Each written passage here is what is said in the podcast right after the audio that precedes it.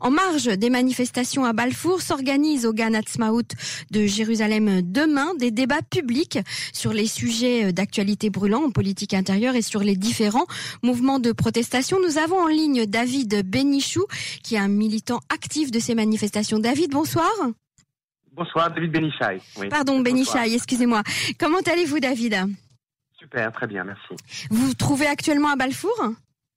Non, j'y serai, j'y serai demain où euh, je vais animer une première euh, assemblée générale, comme ça, un petit peu un ciertibourri, un, un débat public, mais euh, non, malheureusement, j'ai pas pu être cet après-midi aux côtés de Damien Esquel et, évidemment de tous les contestataires. Alors justement, je vois, en direct ce qui se passe et je suis oui. profondément je sais pas. c'est Je me pose vraiment des questions sur, notre régime. Quoi. on est à la frontière d'un régime policier. Ce qui s'est passé, la façon dont ça s'est fait, pour laisser la place à, à peine une centaine, tout, ça est un jeu politique. On a une police politique tout d'un coup qui, décide d'où, quand, comment. Euh, bon. Alors David, expliquez-nous un petit peu ce qui va se passer demain au Ganat Maout à Balfour parce que c'est une première, on va dire. Hein, non, non, non, non, non, on va, on va, non, non il y a, il y a déjà depuis plusieurs semaines ce qu'on appelle Magalessiar, qui, qui, donc, qui réunit beaucoup de jeunes en l'occurrence, ou beaucoup, beaucoup de, de thématiques, euh, et on se joint finalement, euh, on se joint à, à, à ces débats, c'est-à-dire qu'on va nous-mêmes organiser avec les démocrates euh, un débat, et puis on, a, on accueillera un, un, jeune gars très sympathique qui s'appelle euh, Yaniv Segal, qui est un, un grand militant social, associatif, mm-hmm. qui participe de la mobilisation des jeunes, et avec lui on va discuter de quels sont les ressorts qui font que les jeunes sortent de leur canapé et descendent euh, rejoindre les manifestants? Sur quel, sur quel sujet, avec quelle motivation? Qui les touche? Qui les préoccupe? Voilà. Mhm, mhm. Et nous-mêmes, on, alors on a, il y a, beaucoup de débats, ce qui est, ce qui est passionnant. Et je crois que la presse a besoin de, de dire les choses. Il y a une manifestation, c'est ce qui est visible. Il y a du monde et parfois des confrontations avec la, police, c'est ce qui est visible. En réalité, cette partie visible, c'est la partie immergée de l'iceberg. Ce qui passe dans cette méraille, qui est absolument formidable de mon point de vue, c'est le nombre de débats publics sur beaucoup, beaucoup de sujets. Déjà, qu'est-ce qui fait qu'on en est arrivé là? Quels sont les garde-fous de la démocratie qui permettent à un Premier ministre, et je vais le dire, qui change la doxa militaire de l'État d'Israël depuis 70 ans, qui aujourd'hui considère qu'on peut faire un accord et, perdre d'une certaine manière une certaine forme de suprématie dans les airs ou une suprématie euh, sur les mers. Mm-hmm. C'est un vrai débat public. Et pourquoi il n'est pas évoqué? Pourquoi un Premier ministre se, donne le, se permet de passer des accords dans lesquels on risque de perdre cette suprématie puisque les pays du Golfe, même si on n'est pas en guerre avec eux, vont se doter d'armements qui vont nous faire perdre un certain avantage dans les airs. Donc, voilà. Et ça, c'est un des débats, bien sûr, mais vous en avez beaucoup d'autres. Qu'est-ce qui mhm. fait que notre système électoral participe d'une ultra-sectorisation, sectorisation, sectaire même, je pourrais dire. C'est-à-dire, c'est-à-dire? C'est-à-dire que comment on en est arrivé à un système électoral politique qui finalement fonctionne en silo avec des composantes des mitnachalim, des, orthodoxes, des arabes. Pourquoi finalement sont des citoyens comme les autres qui peuvent être plus sociaux, plus libéraux? Pourquoi on a entretenu un système avec des mécanismes de coalition qui bloquent l'appareil politique au sens de, projets de législation, de grands projets de société? Pourquoi on est bloqué dans cette situation politique On l'a vu, une crise politique depuis euh, trois élections déjà, avec un risque majeur de basculer dans une quatrième élection, oui.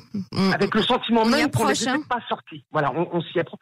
Et donc, ça, c'est, il y a des débats sur l'éducation. Qu'est-ce qui fait qu'aujourd'hui, on a des grands réseaux éducatifs qui n'ont plus de socle commun universel, mhm. qui chacun fonctionne, comme vous avez en France, par exemple, l'éducation privée et l'éducation publique, mais qui ont un socle commun qui fait bah, que l'éducation privée, elle a un certain nombre de spécificités. Mhm. Mais là, aujourd'hui, la spécificité est devenue majeure la partie universelle qui fait qu'on peut organiser un match de foot entre une école Haredi et une école Dati et une école Rinoni n'est plus possible. Mhm. Donc, à un moment donné, il y a des vrais débats qui disent, mais comment on vit ensemble? Comment on va faire que notre politique, que notre quotidien fait qu'on puisse vivre ensemble, qu'on puisse débattre et qu'on puisse ne pas se David, comment se déroule ce type de débat? Racontez-nous un petit peu si c'est si c'est possible. Les, gens prennent la parole spontanément, euh, euh, c'est organisé. Comment ça se passe?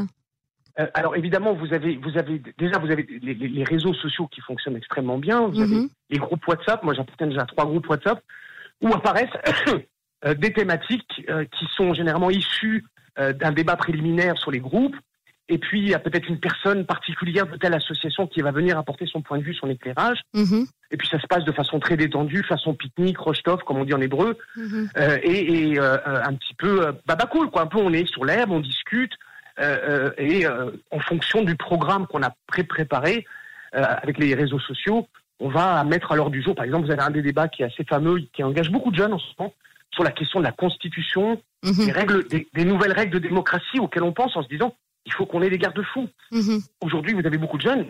C'est paradoxal. Moi, je me souviens, j'étais étudiant, je parle de ça il y a 30 ans à l'université Brest de Jérusalem. Déjà, on parlait pourquoi l'État d'Israël n'est pas doté d'une constitution? Ça, ça fait longtemps qu'on en parle, effectivement. Ça fait longtemps qu'on en parle. Alors, il y, a, une révolution. Hein. Il y a la révolution qui a été faite par Aaron Barak en 92, ça mhm. s'appelle la révolution judiciaire avec les, les, lois fondamentales. Enfin, ce n'est qu'une petite partie.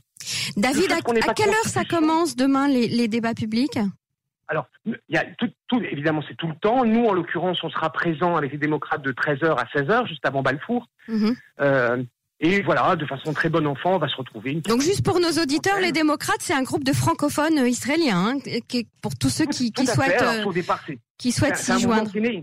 Tout à fait, ça, c'est un groupe Facebook au départ. Mhm. Et c'est vrai qu'une des, questions qu'on a aujourd'hui, de façon très informelle, c'est comment on structure un, mouvement qui est parti du cœur, qui est parti du, sentiment d'indignation, comment on le structure pour en, créer une structure euh, politique non partisane, c'est-à-dire non alliée à un parti politique, mais qui veut être partie prenante du CR Tibouri, du débat public sur plein plein de sujets. Et donc ça, ce sera la suite. Probablement, euh, on, on annoncera la création de cette plateforme. Euh, on aura l'occasion d'en reparler.